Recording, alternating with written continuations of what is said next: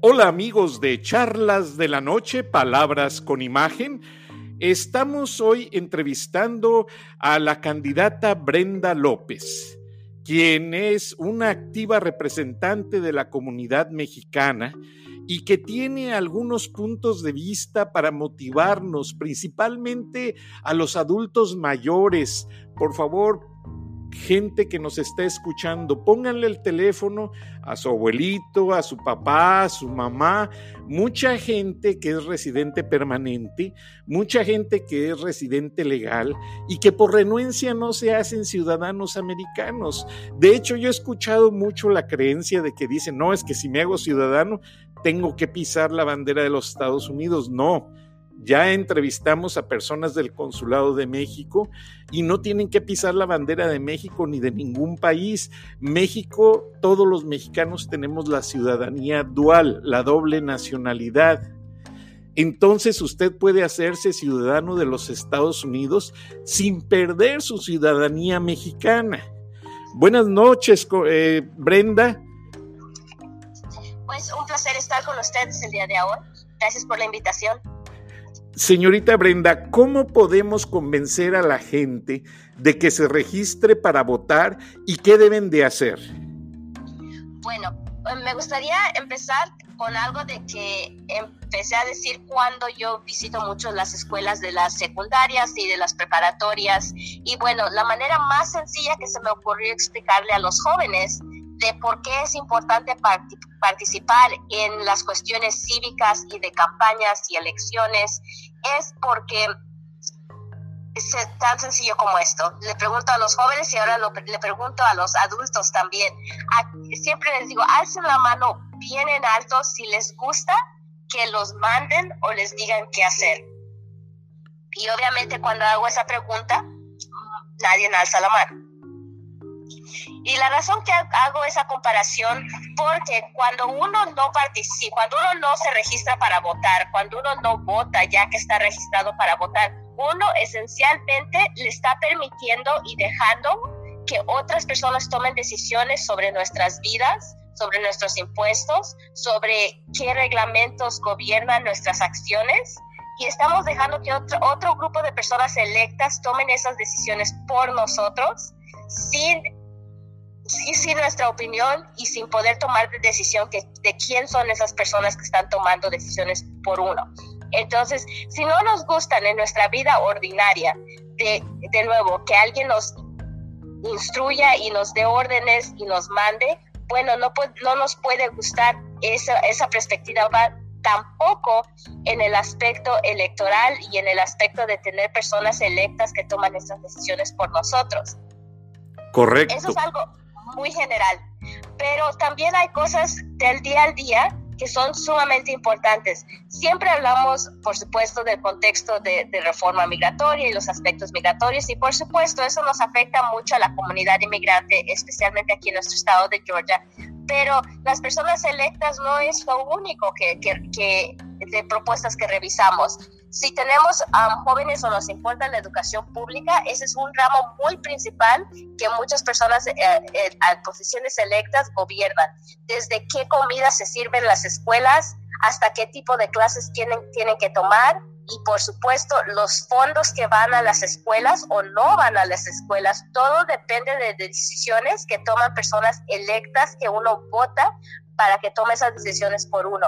Así que hay muchos asuntos de nuestra vida día a día que son sumamente importantes. ¿Cuánto, cuánto está pagando uno de impuestos de propiedad? ¿Qué tipo de impuestos paga uno? Todas estas decisiones y después la última decisión más importante que hace casi cada persona que está electa, sin importar a qué nivel o qué tipo de posición de gobierno, siempre toma decisiones de qué hacer con el dinero que nosotros contribuyemos como personas que pagan impuestos. Exacto. Esa es la, esa es la decisión más importante que tenemos. Cómo utilizar el dinero que nosotros de por sí ya contribuimos a través de los impuestos, ya sea de como consumidor, ya sea de propiedad o ya sea los impuestos que se pagan en base de los ingresos que uno tiene.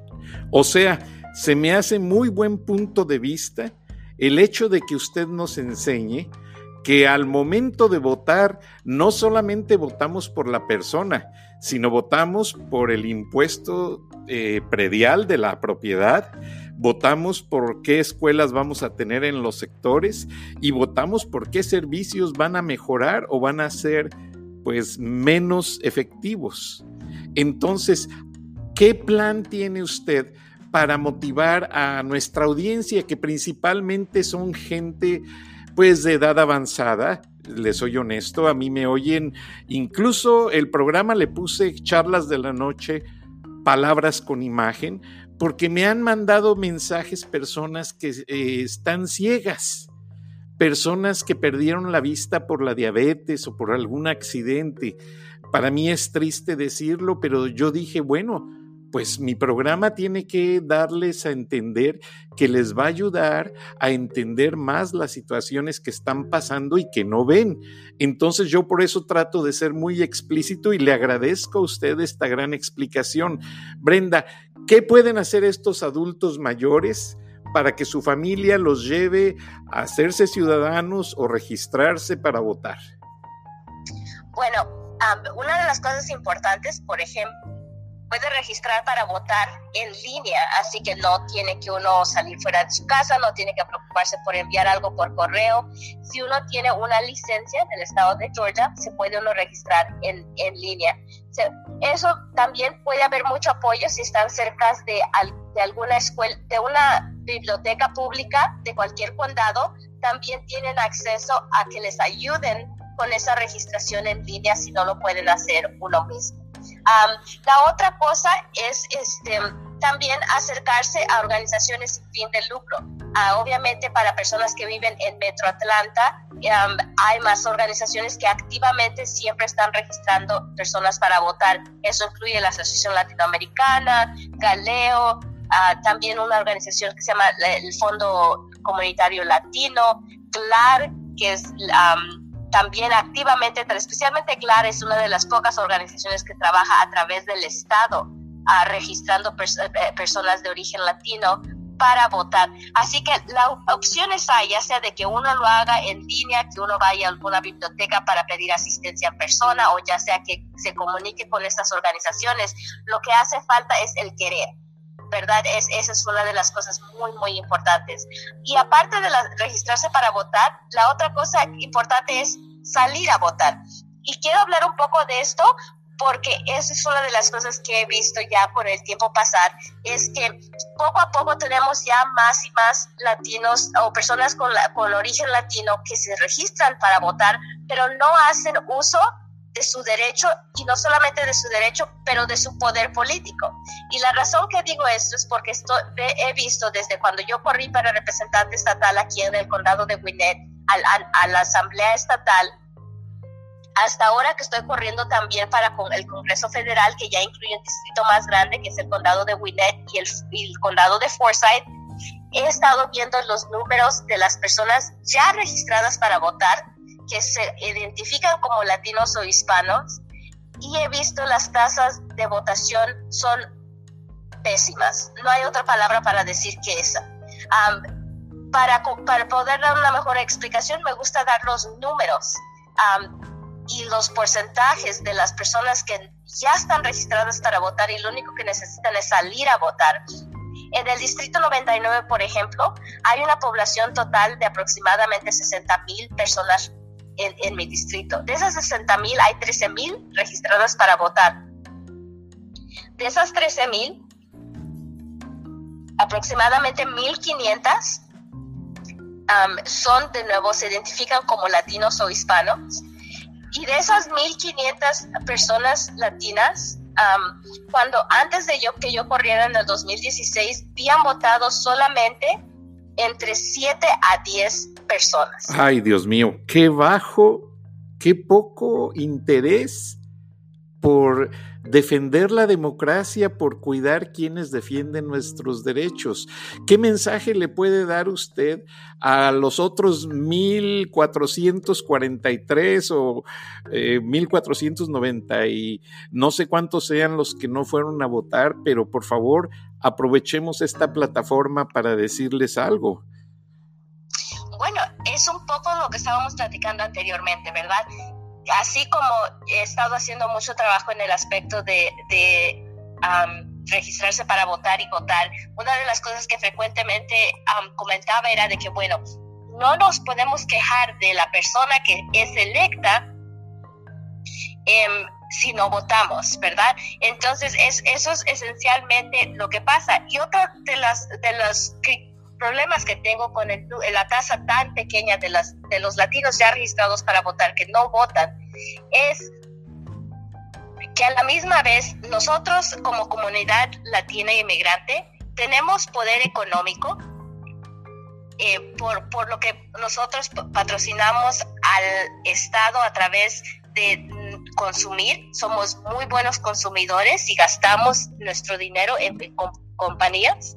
También económicamente eh, hemos hecho un buen desarrollo en este estado con las personas que ya son dueños de sus negocios, así que somos también una fuente de, de, de negocios que emplean a personas, incluyendo a otros ciudadanos no latinos. Y aparte de eso, somos una buena fuente laboral ¿verdad? Siempre nos utilizan como una fuente laboral. Así que tenemos poder económico, tenemos poder como personas este, emprendedoras, dueñas de su negocio, tenemos este, fuerza como, como en el aspecto de, de ser mano de obra y fuente laboral también, pero lo que no tenemos es poder político. Y la única razón que no tenemos poder político es porque no hacemos uso de nuestro voto. Y entonces, cuando no vemos políticas y legislación y leyes que, que o sean favorables a la comunidad latina, incluyendo, por ejemplo, en condados que tienen programas como 287G, porque generalmente todos los sheriffs de cada condado del estado de Georgia son electos también. Entonces, cuando nosotros decimos que las cosas nunca cambian y que las propuestas nunca pasan, y que las cosas no mejoran y que los electos que están electos siempre son los mismos, la, mi respuesta es la, la misma para las personas. Es cierto. Y es cierto porque uno lo permite a través de no ir a votar. Efectivamente, y permítame hacer un paréntesis. Eh, estuve asistiendo a las reuniones al condado de Cobb, donde la Asociación de Libertades Civiles está manifestándose de manera muy fuerte contra el sheriff porque en la prisión ya han fallecido varias personas de una manera en que no ha podido ser esclarecida y los internos se quejan. Y ese es uno de los problemas también muy grandes y lo pongo como ejemplo porque la gente votó por este sheriff y no hay quien pueda hacer algo para corregirlo. Entonces, esto es un problema en el que usted pone el dedo en la llaga y nos hace reflexionar. Pero yo sé que usted es una mujer de soluciones, Brenda. Los jóvenes que también nos escuchan, ¿cómo pueden motivar a sus familiares que ya están de edad avanzada, pero eso no significa que no puedan ir a votar? ¿Cómo los pueden llevar el día de la elección? ¿Hay voluntarios? ¿Hay gente que les ayude? Sí, claro, hay muchas, especialmente ah, eh, campañas, por ejemplo, en mi, en mi propia campaña siempre estamos disponibles ah, para ayudar a las personas que quieran, necesitan transportación o necesitan explicación de cómo votar. Este, los llevamos como voluntarios, no como campaña, pero parte del trabajo que hacemos. Los llevamos como voluntarios a, asistir a las, a, las urnas donde les toca votar. Este, y muchas, muchas campañas hacen cosas similares. También hay organizaciones sin fin de lucro, como Clary Galeo que había mencionado, que también como voluntarios llevan a las personas el día de votación si necesitan transportación o ayuda hay organizaciones como de los partidos, por ejemplo, yo corro en, la boleta en esta primaria como demócrata, y como partido también hacen uso de líneas eh, de líneas este hotlines de 1-800 donde puede uno llamar si tiene uno preguntas de cómo votar. Este de nuevo, nada más falta de que uno se acerque a las organizaciones este, indicadas para poder recibir esa información. Yo, por ejemplo, en general estoy dispuesta a dar bastante información sobre, sobre este, cómo comunicarse con estas organizaciones. Eh, soy muy activa en medios sociales, por ejemplo, Facebook, Twitter, Snapchat, Instagram. me pueden buscar como Bote Brenda López, ahí recibo muchos mensajes cuando tienen preguntas sobre eso. Ya sean que vivan o no en mi distrito, eh, trato de poder conectar las personas este, adecuadamente, a depende a dónde les corresponde votar. Ah, eso es maravilloso. O sea que ya no hay excusa para que nuestros paisanos eh, latinoamericanos de cualquier nacionalidad eh, que tienen aquí a sus papás, a sus abuelitos viviendo con ellos, ya no hay excusa para que no los registren o para que no los lleven a votar el día de la elección. Así es, no, no hay excusa. Este solamente es el deseo de querer uno hacer. Una de las cosas, por ejemplo, que también cuando voy a hablar mucho con, con, personas, especialmente hablando dentro de la comunidad eh, inmigrante, es una pregunta bien sencilla, ¿verdad? O sea, cuando hay un partido de fútbol, no vaya a ser de México o de Atlanta United. Exacto. Ahí estamos. Tenemos tiempo, tenemos dinero, no nos preocupa ir al centro, averiguamos cómo llegar, ¿verdad? Si hay un concierto de Luis Miguel o Vicente Fernández, o nombra a la persona que, que le guste uno de música, siempre está uno ahí. O sea, voy cuando yo voy a, eh, personalmente, obviamente, también voy a estos conciertos y siempre veo miles y miles de personas incluso de otros estados, desde Florida, desde las Carolinas, desde Tennessee, desde Alabama, de todo tipo de placas veo. Entonces, de nuevo, para ir a un concierto, sin importar dónde está ubicado, sin importar el costo, estamos ahí presentes, ¿verdad? Entonces, mucho de esta situación de la que tenemos es que tenemos que tener el deseo de poder registrarse, el deseo de ir a votar, pero de que haya alguna justificación por no hacerlo simplemente es por falta de querer. Fíjese que tiene mucha razón con eh, Brenda. Bueno, también le puedo decir congresista porque está en el Congreso Estatal. Eh, tengo una tía que es maestra en Oklahoma. Y en una ocasión ella nos externó cenando en la Navidad que el mayor problema, ella se encargaba de los programas y problemas de la gente que hablaba español y mencionó exactamente lo mismo. Dice, ah, los papás no vienen a las juntas de los niños en la escuela, no quieren resolverles ningún problema. Ah, pero eso sí, viene Bronco, el grupo musical, y ellos no saben de dónde hacen tiempo, hacen el dinero, consiguen los recursos, ahí sí están todos felices escuchando el concierto musical. Pero para que la maestra les hable sobre las tareas de sus niños, sobre el progreso, sobre lo que necesitan hacer para ayudarlos, no asisten a las juntas. Entonces, usted está tocando una situación muy sensible y de qué manera usted ha motivado a esta gente, de qué manera usted piensa utilizar este contacto con los medios masivos para que ya la gente deje esas excusas erróneas y se dediquen a atender las situaciones tanto de las escuelas de sus hijos, a registrarse para votar e ir a las casillas en las elecciones de noviembre? Bueno, como lo estás mencionando, creo que es importante que tengamos esta conversación, ¿verdad? Porque a veces por no platicarlo y por no querer sentirnos mal, a veces no platicamos de cosas tan reales como, como las que mencionado, a ir a, participar a las escuelas. Eh, definitivamente es algo muy importante que también hace falta. Así que esta conversación creo que es importante y creo que es importante que lo escuchemos, ¿verdad? Que nos lo digan, este, porque a veces ya cuando lo escuchamos, dice uno, ah, sí, ¿verdad? o sea, no, a lo mejor lo sabía, pero no lo quería pensar. Este, esa es una. Y otra de, en el aspecto personal es que yo voy a hablar en persona con muchas escuelas, organizaciones, iglesias, grupos, quien sea que me invite. siempre me gusta ir a poder platicar sobre, de nuevo, qué es lo que es importante a lo mejor en un área, qué está pasando en la legislatura estatal, eh, dar información más en, persona que ya se puede dar este, los contactos y esa información de organizaciones. Así que he, he, tratado especialmente estos últimos cuatro años de ser lo más este, estar lo más disponible para poder ir a hablar a donde sea que me inviten. Ahora con la campaña de, eh, eh, um, para el Congreso Federal, eh, claro, como mi distrito incluye Winner y Forsyth, estoy todavía en la acción estatal, um, he estado enfocándome más en esta área pero generalmente siempre puedo, puedo comunicar las personas con alguien que, que, le puedo dar esa información, depende de dónde vivan. El ejemplo que dio en CAB es muy importante, como, como estamos mencionando, ¿verdad? Porque ya hay varios sheriff, varios, varios candidatos que están corriendo para sheriff, por ejemplo.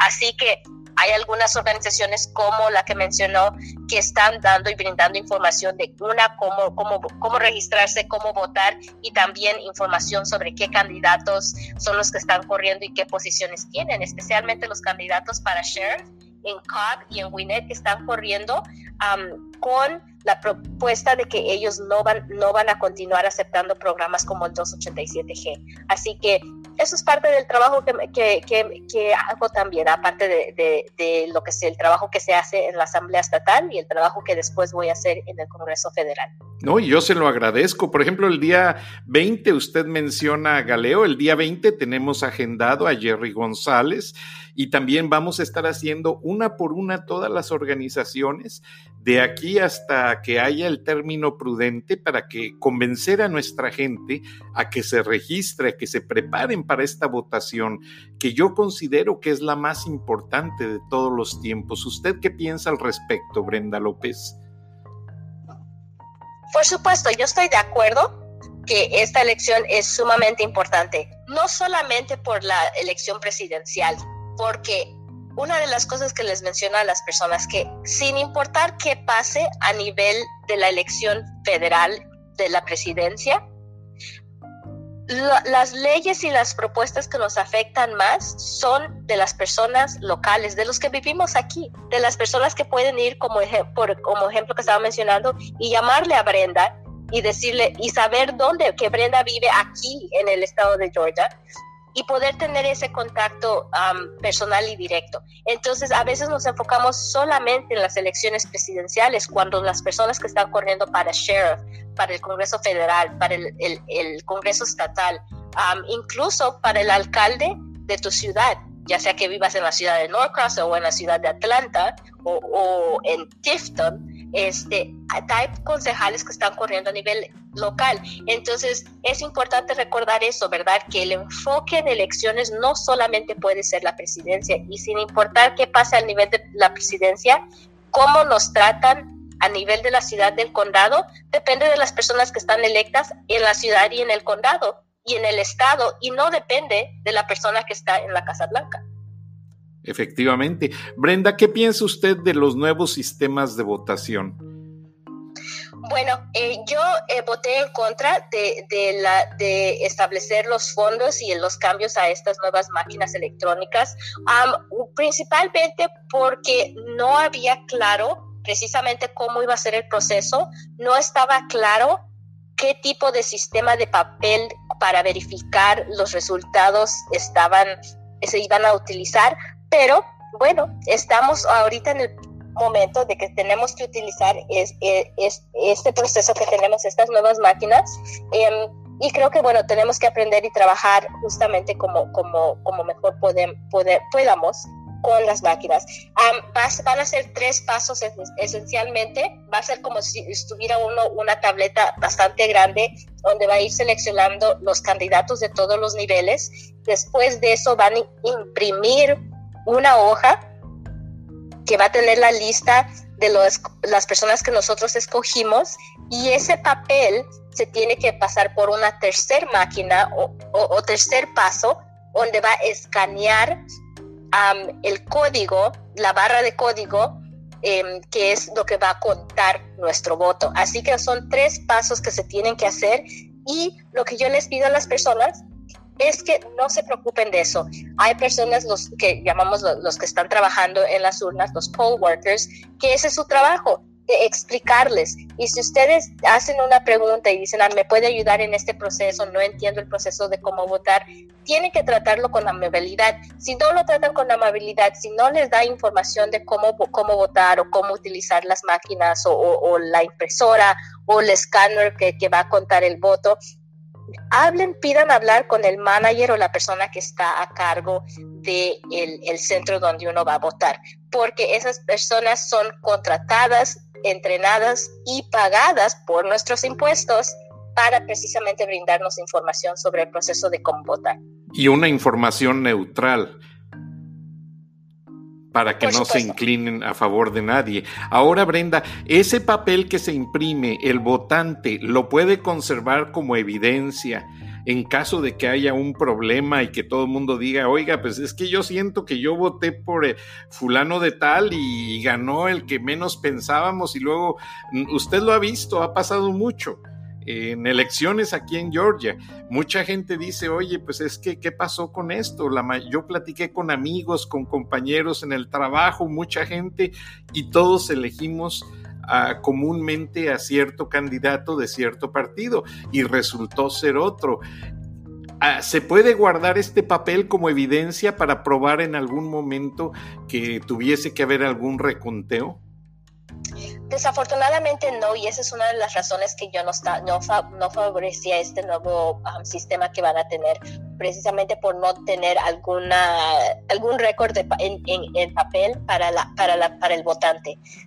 Pero parte de la razón que se está imprimiendo este papel es que esos papeles los van a, se van guardando y si hay una cuestión de reconteo, pueden regresar a los papeles para volver a correrlos en el escaneo. Como le digo, no es el sistema más perfecto que a mí me hubiese gustado poder tener, pero tiene algunas maneras de poder tener alguna de, forma de poder contar si es que es una cuestión de hacer un reconteo pero no, eh, no, no nos podemos quedar con esa hoja. Por eso es muy importante recordar, se utiliza primero la máquina como la tableta, para, para, poder seleccionar, se imprime el documento y luego después con ese documento que se imprime se tiene que escanear en, en otra máquina que, es, que, que, recibe la hoja y esa máquina se queda con el documento también que se van este, guardando por si acaso se necesita alguna cuestión de reconteo en el futuro.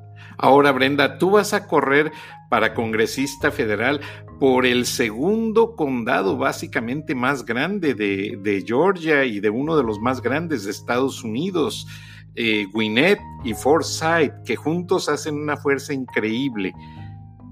¿Qué les dices tú a tus votantes? ¿Por qué tú te decidiste a nominarte como candidata por este sector? ¿Qué les vas a ofrecer? Bueno, hay, varias razones. Una de las razones personales es que definitivamente lo que estás mencionando, eh, Winnet y Forsyth son uno de los condados más diversos que hay, no solamente en el estado de Georgia, pero en realidad en el sureste de nuestro país. Y es importante tener representación de personas que han crecido y han vivido las experiencias de las personas que viven ahí. Yo, de nuevo, vengo de dos padres que tienen menos de menos que no solamente cursaron eh, la primaria, máximo en, nivel de educativo. venimos de una familia de, de bajos recursos, de trabajar en, en, trabajos este, de bajos sueldos. Entonces yo entiendo lo que es la necesidad de tener buenas escuelas públicas, porque si no hubiese sido por las escuelas públicas, yo no hubiese tenido la oportunidad de ir a la universidad y después de la universidad estudiar derecho y obviamente ahora tener el, privilegio de representar al Distrito 99 y, y en el futuro al Distrito 7 en el, en el Congreso. Así que también incluso cuestiones como tener accesibilidad al seguro, a algún tipo de seguro médico universal.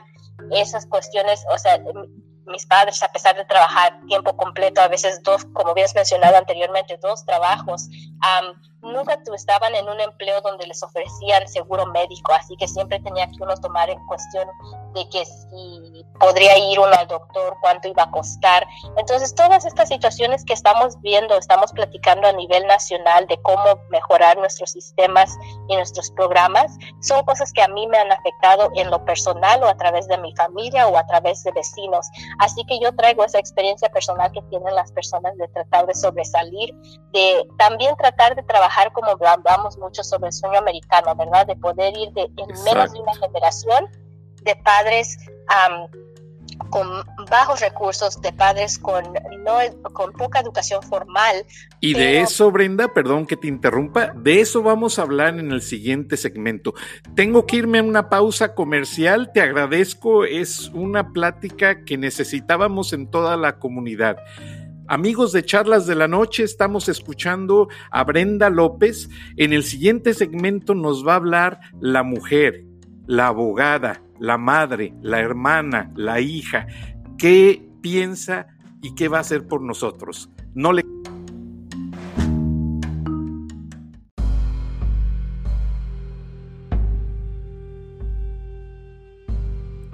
Gracias amigos de Charlas de la Noche. Regresamos al segundo segmento con Brenda López, la dama, la mujer, la madre, la hermana, la hija, que luego de recibirse como abogada, decidió incorporarse y compenetrarse más en la función pública, en los puestos de elección popular, pero no lo hizo por tener un empleo, porque la conozco. Hemos coincidido en varios eventos, la he escuchado, ella ha ganado mi atención al escucharle hablar y yo como persona de televisión le digo lo siguiente a la gente. Cuando escogíamos a personas, yo hablaba mucho cuando se escogían a los candidatos para que trabajaran en los canales en inglés de Turner Broadcasting System. Y algunas personas me tenían la confianza de seleccionarlos porque ustedes lo saben, yo he trabajado en muchos periódicos y en televisoras. Entonces la idea era que nos hablaran con un español neutral, un español limpio, que no se malinterpretaran las palabras y muchas veces, con solo escuchar a la gente, nos damos cuenta si alguien tiene un college degree, un bachelor degree, un título profesional.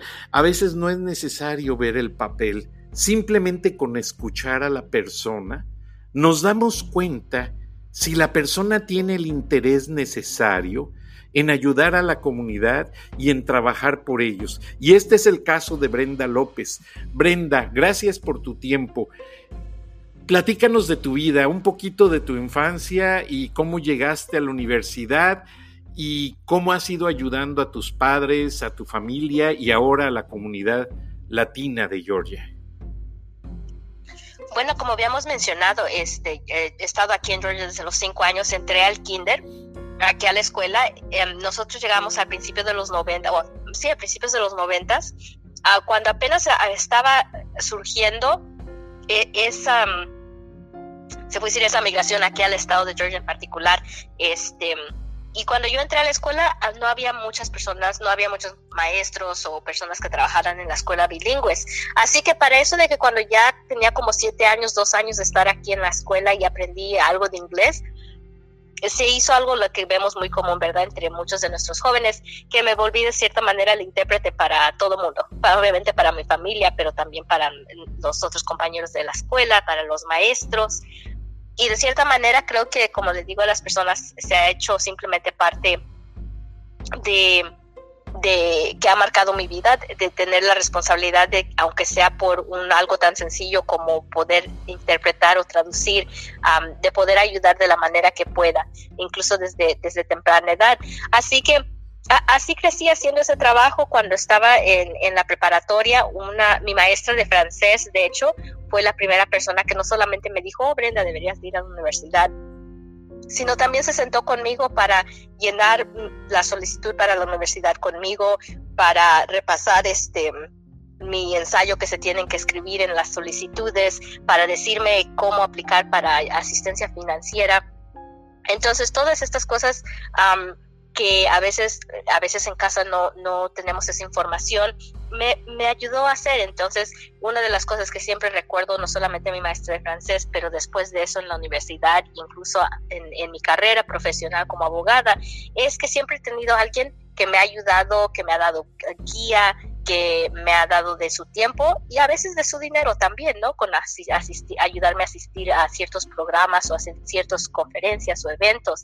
Y es de cierta manera por eso me siento yo personalmente responsable de poder hacer lo mismo para otras personas, especialmente para nuestras nuevas generaciones y generaciones más jóvenes, porque por eso para mí de nuevo la educación es tan sumamente importante, no solamente en mi contexto, sino para los jóvenes, porque si no seguimos creando eh, dentro de la comunidad latina más jóvenes que están entrando a la universidad, que van a entrar a carreras profesionales, no vamos a poder sobresalir de una manera más importante, aparte de solamente, como había mencionado antes, que es muy importante el trabajo y, y la dignidad con el trabajo que lo han hecho nuestros padres, pero no vinieron a sacrificar para que nosotros como jóvenes hagamos lo mismo. Entonces creo que es muy importante que eh, sigamos empujando de esa manera el, lado educativo. Yo estudié, yo estudié aquí la licenciatura en Georgia State precisamente porque yo trabajaba, iba a la escuela también a la misma vez, aparte de ser voluntaria, porque era la manera que yo podía ayudar con un poco de becas y también con algo de trabajo podía pagar mis gastos personales para que no fuera tan, eso no fuera un cargo que tendrían que, ayudar mis padres, pero definitivamente seguí recibiendo ayuda de ellos también. Así que una colaboración de muchas personas y muchas personas no solamente directas familiares conmigo, pero externas. Así que después yo estudié Derecho, fui a estudiar Derecho en, Syracuse, que está en el centro de Nueva York, en el centro del estado de Nueva York, ah, pero teniendo no solamente mi familia, sino también todo las relaciones que había hecho aquí en el estado de Georgia, yo sabía que iba a regresar para seguir trabajando aquí en el estado. Así que después que me gradué de la escuela de derecho fue cuando, cuando regresé y yo había trabajado durante esos últimos 15, bueno, en ese entonces eran aproximadamente unos 10 años como voluntaria principalmente con organizaciones sin fin de lucro que he mencionado ahora, que empecé con ellos desde que yo era una muchacha en la universidad. Este, como voluntaria participando en cualquier tipo de eventos o programación que tenían. y este, nunca se me había ocurrido que mm, parte de, ese trabajo también es el lado de estar en, una posición electa. En, realidad no, no, se me había ocurrido correr para la Asamblea Estatal anteriormente. Hasta después del 2014, que a dos diferentes tiempos, dos diferentes amigos me llamaron y me dijeron, Brenda, deberías de considerar correr para el Distrito 99. Y yo les dije, ah, no, eso, es, no, eso a lo mejor lo hago, pero muy, muy después, ¿no? Después en la vida. Este, pero tuve una conversación con el representante anterior del Distrito 99, el representante estatal, que sinceramente no fue una conversación muy buena. Él, él, él, como yo ahora, representa un distrito muy diverso, con una comunidad inmigrante particularmente latina muy alta, y tuvo muchas cosas muy negativas que decir. Todos los malos, malos estereotipos de la comunidad latina me las dijo que Ah, tocábamos música alta, que vivíamos muchas personas en una casa, que no limpiábamos, que no manteníamos el jardín bien, o sea, un sinnúmero de cosas que me dijo, todo negativo. Este, y fue en realidad cuando me puse a pensar mucho de lo que estábamos platicando antes, que decíamos que, que yo le decía a las personas, bueno, tenemos que votar, porque si no votamos, bueno, este, ¿cómo, ¿cómo esperamos que nos hagan caso, verdad? Pero a la misma vez es cierto que si uno también no se postula para estos puestos y no está uno en la posición no solamente de pedir atención, sino de tener, estar en la posición de tomar las decisiones, si no se postula uno y no está en, estas, en esta situación, entonces tampoco podemos esperar muchos cambios, ¿verdad? Entonces eh, requiere las dos cosas. Así que me sentí de cierta manera como, en cierta manera, obligación de nuevo, ¿verdad? De que si queremos personas diferentes que nos representen, tenemos que ofrecernos como candidatos para que las personas tengan opción diferente por quién votar. Y como votantes también. Ahora, Brenda, yo te quiero comentar algo porque a mí me tocó la misma, eh, el mismo modelo de conversación con Alan Nelson. Alan Nelson fue el comisionado de inmigración en el gobierno de Ronald Reagan Yo fui miembro del Centro de Estudios México-Estados Unidos de la Universidad de California, donde también fui estudiante, y lo entrevisté para un periódico mexicano, el periódico El Norte de Monterrey, del grupo Reforma, y él estuvo muy de acuerdo cuando el presidente Reagan decidió hacer la amnistía. Y cuando muchos congresistas eh, cuestionaron esta amnistía del 86, él me comentó que el presidente Reagan hizo un punto muy válido, que fue el siguiente. Señores de los congresistas de los Estados Unidos, ¿cómo quieren tener una comunidad inmigrante mayormente latina que tiene problemas de tránsito, tiene problemas con la policía, tiene problemas con los seguros, si no les damos una licencia de conducir, si no los ayudamos a obtener sus documentos y que tengan la posibilidad de aprender inglés. Y eso es muy cierto, Brenda. Eh, tú a mí me das la posibilidad de regular la situación migratoria y verás que yo y cualquier persona empieza ellos mismos se motivan a ir a sacar su licencia, a tomar sus clases de manejo, a tomar sus clases de inglés, a comprar un seguro para no, no representar un riesgo y hacer una serie de situaciones que anteriormente no hacen los indocumentados por el hecho de que están en la sombra, están fuera de contexto, básicamente. O sea, tú hablas con un indocumentado y, por ejemplo, yo que soy mexicano, platico mucho con ellos para eh, sacar datos para mi tercer libro, del cual te voy a dar una copia, está por salir próximamente, America Underground. Y la situación es que nuestros paisanos dicen, pues hay a la brava, como se pueda. Pues sí, pero pobrecitos, o sea, ¿cómo es que esa gente quiere hacer cosas si no los dejan? Haz de cuenta que con el argumento de los documentos nos tienen amarrados en un árbol y hacemos milagros en el sentido de trabajar grandes jornadas, se arriesgan a accidentes, manejan un vehículo con mucho cuidado, porque si ustedes se fijan, los índices de accidentes son bajos entre nuestra gente y ellos cuidan mucho el aspecto de precisamente como trae una licencia de México o de otro estado, pues tener mucho cuidado. Entonces, disculpa que meta mi comentario, Brenda, pero ¿crees tú que la falta de una oportunidad en cuanto a regularizar la situación migratoria es el problema número uno para que nos etiqueten con tantos problemas? Sí, por supuesto. Bueno, eh, solamente puedo repetir lo que dijiste, verdad. Esa es una base que nos ata a, la falta de mucha otro tipo de participación, incluyendo en el estado de Georgia, por ejemplo, con nuestros jóvenes de los que quieren, continúan a la universidad, actualmente tienen que pagar matrícula como si fueran estudiantes fuera del estado, ¿no?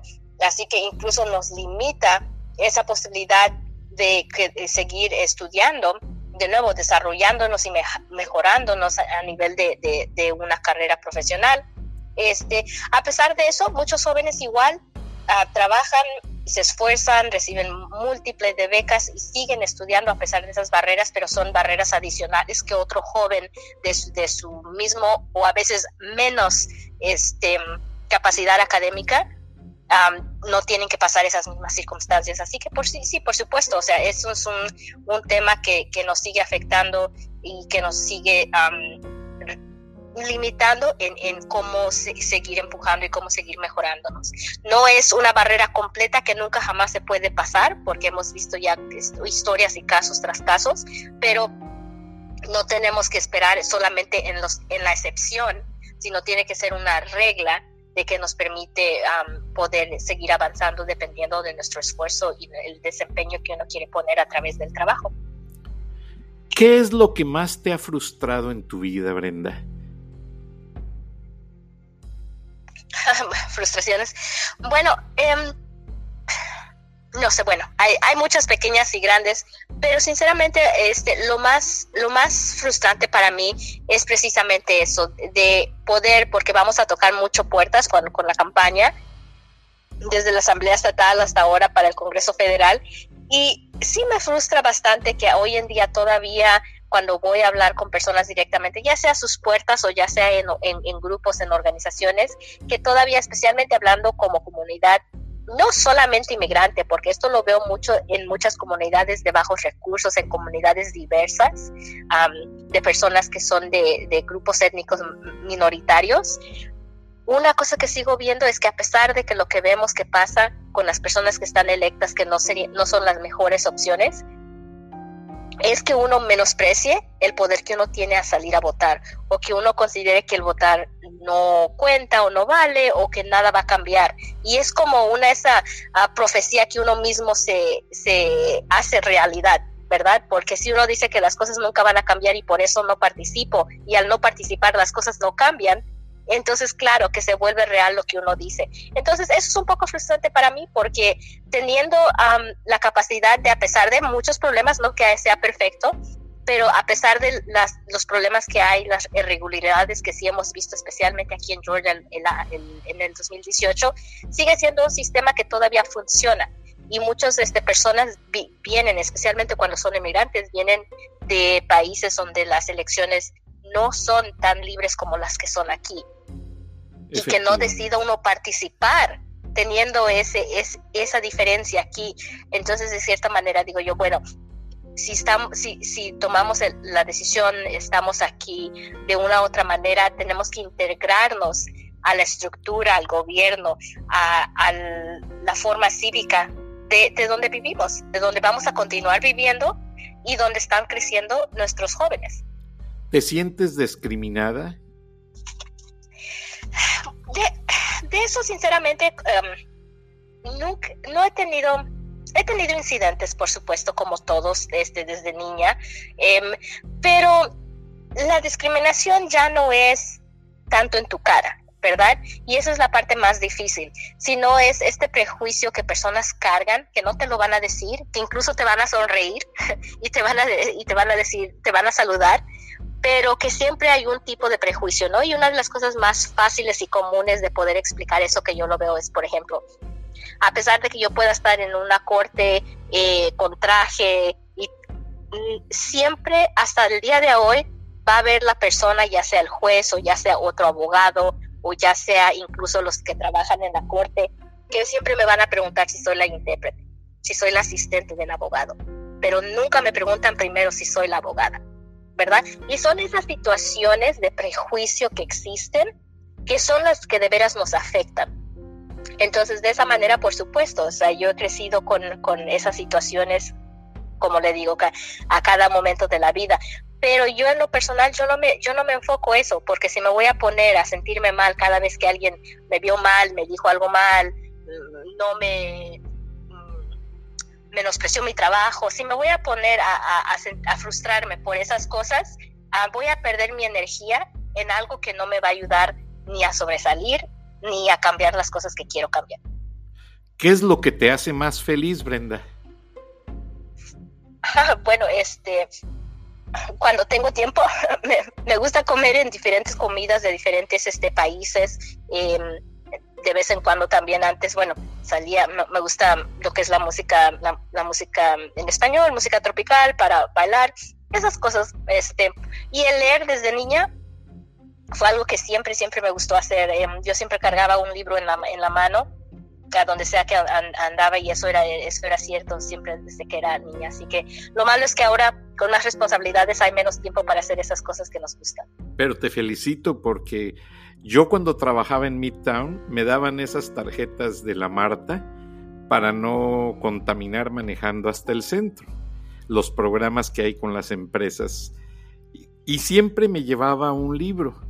Y leí tanto en ese tiempo porque era una hora de ida, otra hora de regreso, y sabes que me fascinaba. Y mi sueño en mi vida siempre ha sido ser escritor y ahora estoy trabajando en mi tercer libro. Pero recuerda que uno de los fundadores de este país dijo que una casa sin libros era como una casa sin ventanas y tenía mucho desierto. Ahora, Brenda López, eres muy instruida, te felicito. Eh, tu fluidez de lenguaje me hace ver que tienes muchos proyectos en mente para la comunidad. Eh, te deseo lo mejor realmente y este yo siento que tienes mucho que dar y pese a los recursos, al problema de ir a tocar puertas, porque yo he sido voluntario, no para cosas de propaganda política, sino para la Cruz Roja, nos ponían a recoger dinero para los, las colectas nacionales y entiendo el punto que manejas. ¿Crees tú que la, la gente está renuente principalmente por la misma ignorancia? Creo que, por supuesto, mucho de lo que falta es información básica, ¿verdad? Este, y creo que tiene que venir de las dos partes. Uno mismo se tiene que informar si a uno le interesa y a la misma vez le, digo a otras campañas, otros candidatos y personas electas y, y personas que están dando servicios de gobierno, también es nuestra responsabilidad como candidatos, como personas ya en una posición electa o personas ya trabajando en gobierno, este, de, ir a donde están las personas y dar esa información también. Así que tiene que trabajar de las dos maneras. Uno proactivamente del, lado de, proporcionar la información y también como individual buscar información. Así que sí, definitivamente creo que muchas de las veces es, es información muy, muy básica, desde cuándo son las elecciones, dónde voto, y quién está corriendo, por ejemplo, ¿verdad? Así que, o como habíamos mencionado también con, cualquier otro programa, es, es, muy similar. Así que em, definitivamente creo que, que es, tiene, tiene de las dos partes que, eh, que, se tiene que mejorar esa, esa información básica que deberíamos de recibir. Ahora, Brenda, ahora que me comentas el lado de tu vida de estudiante, tú te apegaste a los libros, al estudio, por eso tus maestros de francés te motivaron y te apoyaron pero yo siento que en nuestra juventud hay una renuencia a salir adelante. No sé si nos, si yo esté equivocado, pero las jovencitas prefieren embarazarse o casarse que hacer una carrera en una universidad. ¿Qué mensaje les puedes dar a este grupo minoritario, pero que todavía existe y es muy renuente? Bueno, yo, yo lo que me gustaría decirte, y para todas las personas que nos escuchan, que mm, yo he visto lo al revés en los jóvenes.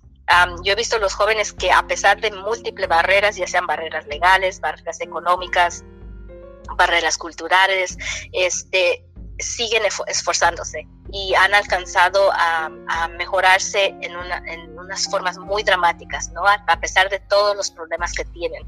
Así que yo lo que yo le diría a, los otros jóvenes que a lo mejor se sienten diferente es que veamos el ejemplo de aquellos que están sobresaliendo a pesar de los problemas. ¿Verdad? Porque a veces uno quisiera no tener ningún problema y que todo fuera fácil y sencillo. A todos nos gustaría esa vida, pero no es la realidad. La realidad es que sin importar qué nivel económico tengas, qué situación legal tengas, siempre hay un problema tras otro y lo que uno tiene que sobresalir es esos problemas. Así que yo en lo personal en eso me enfocaba, yo veía qué están haciendo, quién quiero ser yo en el futuro, ¿no? Y yo veía las decisiones que tomaba una, un joven, por ejemplo, un compañero de escuela, y yo decía, bueno, sinceramente quisiera vivir, estar en esa vida, tener esos problemas, pues no, la, la respuesta para mí era no. Y si no quiero tener esa situación o no quiero vivir esa vida, entonces mis decisiones tienen que ser diferentes. Así que yo insisto que, que, mayoría de nuestros jóvenes tienen muchos deseos. la otra parte que sí, no la responsabilidad como siempre digo, si hay un poco de responsabilidad uno como joven, cuando es uno joven, de decidir qué camino quiere y qué futuro quiere, también les tengo que dejar algo de responsabilidad a nuestros padres, a nuestros familiares, a los adultos que tienen jóvenes a su alrededor, porque sinceramente a veces yo he escuchado de los adultos, ¿no? De los adultos de familia, que a veces menosprecian el, el, el querer sobresalir de los jóvenes, que nos dicen, y bueno, ¿y para qué vas a estudiar? De qué te sirve estudiar o qué tal o, igual te vas a casar y, ya no ya no vas a ya no vas a estudiar o ya no vas a trabajar. Y sinceramente lo he visto más de nuestros adultos más que lo veo de los jóvenes. Y al fin y al cabo, cuando lo escucho de los jóvenes, yo digo que los jóvenes aprenden y dicen lo que escuchan en casa, en sus alrededores. Así que si tenemos jóvenes que sienten o piensan que no quieren hacer algo diferente o algo más en su vida, es porque eso es lo que han visto en casa. Y fíjate que estás tocando un tema bien sensible. Hace algunas semanas entrevisté a un señor mexicano que es carpintero de profesión. Hace todos los muebles, él y sus hermanos hacen todos los muebles de una aerolínea muy conocida, aquí basada aquí en Atlanta, para todos los aeropuertos y siempre andan viajando preparando los mostradores de los aeropuertos. Y para no hacer la historia larga, él tiene dos hijos. Uno que tiene problemas en el habla y lo ayudó y lo sacó adelante. Y el mayorcito, que se llama como mi niño también, le encantaba el fútbol americano en el high school y estaba muy motivado y era muy buen estudiante aparte de todo. Pues no, no termina el high school y terminando el high school, el papá le dice al hijo, te me vienes conmigo mañana a trabajar como carpintero, a seguir haciendo muebles. Y el hijo, pero papá, es que yo quiero hacer esto y aquello no lo dejó. Para mí fue muy triste porque yo soy amigo del Señor y conozco al Hijo y los aprecio mucho. Y es un poco triste. Y, sí, después fuera del aire, si gustas, algún día te presentaré al Señor y su nombre, porque es aparte un Señor ejemplar. Es un mexicano maravilloso, él es un hombre que no le hace daño a nadie, ha trabajado toda su vida. Pero a mí me frustró mucho ver ese cuadro dentro de su familia. Si le pudieras aconsejar, ¿cómo lo harías reflexionar? Bueno, es algo interesante de lo que estábamos comentando antes, ¿verdad? Que lo que nuestros padres o los adultos en general hacen, los sacrificios que hacen, el trabajo muy digno que hacen en, establecer incluso sus, ah, ah, negocios pequeños. No debe ser para que nuestros hijos o jóvenes hagan lo mismo. Porque si ese fuera el caso, ¿qué chiste tiene de emigrar a otro país? Efectivamente. Si nuestros hijos van a hacer lo mismo que hacía yo siempre, ¿no? Tiene que ser algo más allá. Y una de las cosas que también quiero recordarle cuando estamos hablando de los adultos, no solamente se trata de lo que nos dicen, como por ejemplo la situación que, estabas describiendo, pero de lo que no nos dicen. También es importante que los padres nos insistan desde que uno nace.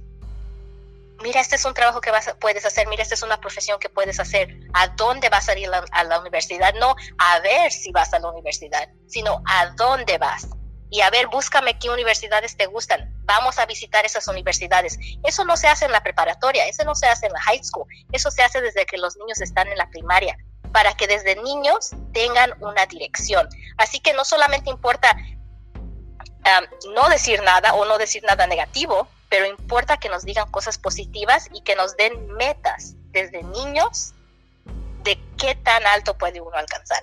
¿no? Creo que las dos cosas son muy importantes de hacer. Brenda, me has dejado sorprendido y yo te quiero pedir de favor que nos aceptes otra invitación. No te quise decir al principio, pero estás en vivo en Arizona, en California, en Idaho. En Idaho hay un caso bien interesante, que los rancheros que tenían los, los ranchos productores de papa tenían en su mayoría trabajadores mexicanos y ahora muchos de ellos les han traspasado, les han vendido los ranchos a mexicanos, con el hecho de decirte que el mayor abastecedor de papas para McDonald's es mexicano unos detalles bien interesantes. No te quise decir que estábamos en vivo porque mi experiencia es que la gente se pone nerviosa y luego pues ya no dicen las cosas como deberían, discúlpame, pero nos has dado una gran plática bien interesante y me interesa mucho volverte a invitar al programa. De hecho, estamos desarrollando un proyecto con George Franco, que lo conoces, él está en Canal 5, y estamos haciendo un proyecto para televisión juntos y estoy pensando en la posibilidad de que tú seas de las primeras personas que nos permitieras entrevistarte. Sí, por supuesto, nada más se trata de poder organizar una fecha. Claro que sí. Eh, Brenda, ah, nos quedan 40 segundos. ¿Algo más que nos quieras decir? Bueno, la única um, otra cosa adicional, de una forma personal, les pido apoyo. Apoyo para las personas que viven en Winner en Forsyth, que me apoyen con su voto, que me apoyen a motivar a las personas que salgan a votar. Pero el apoyo, incluyendo para las personas que todavía no son ciudadanas, puede venir de ser voluntarios y ayudarnos a tocar puertas, por ejemplo. Y también apoyo para las personas que sean residentes permanentes o ciudadanas con contribuciones a la campaña y no tiene que ser sumas, sumas altas de contribuciones, pueden ser 7 dólares, 10 dólares, 25 dólares, 100 dólares, porque de poco en poco, si muchas personas contribuyeran a los candidatos, uno, los candidatos no se hubieran obligados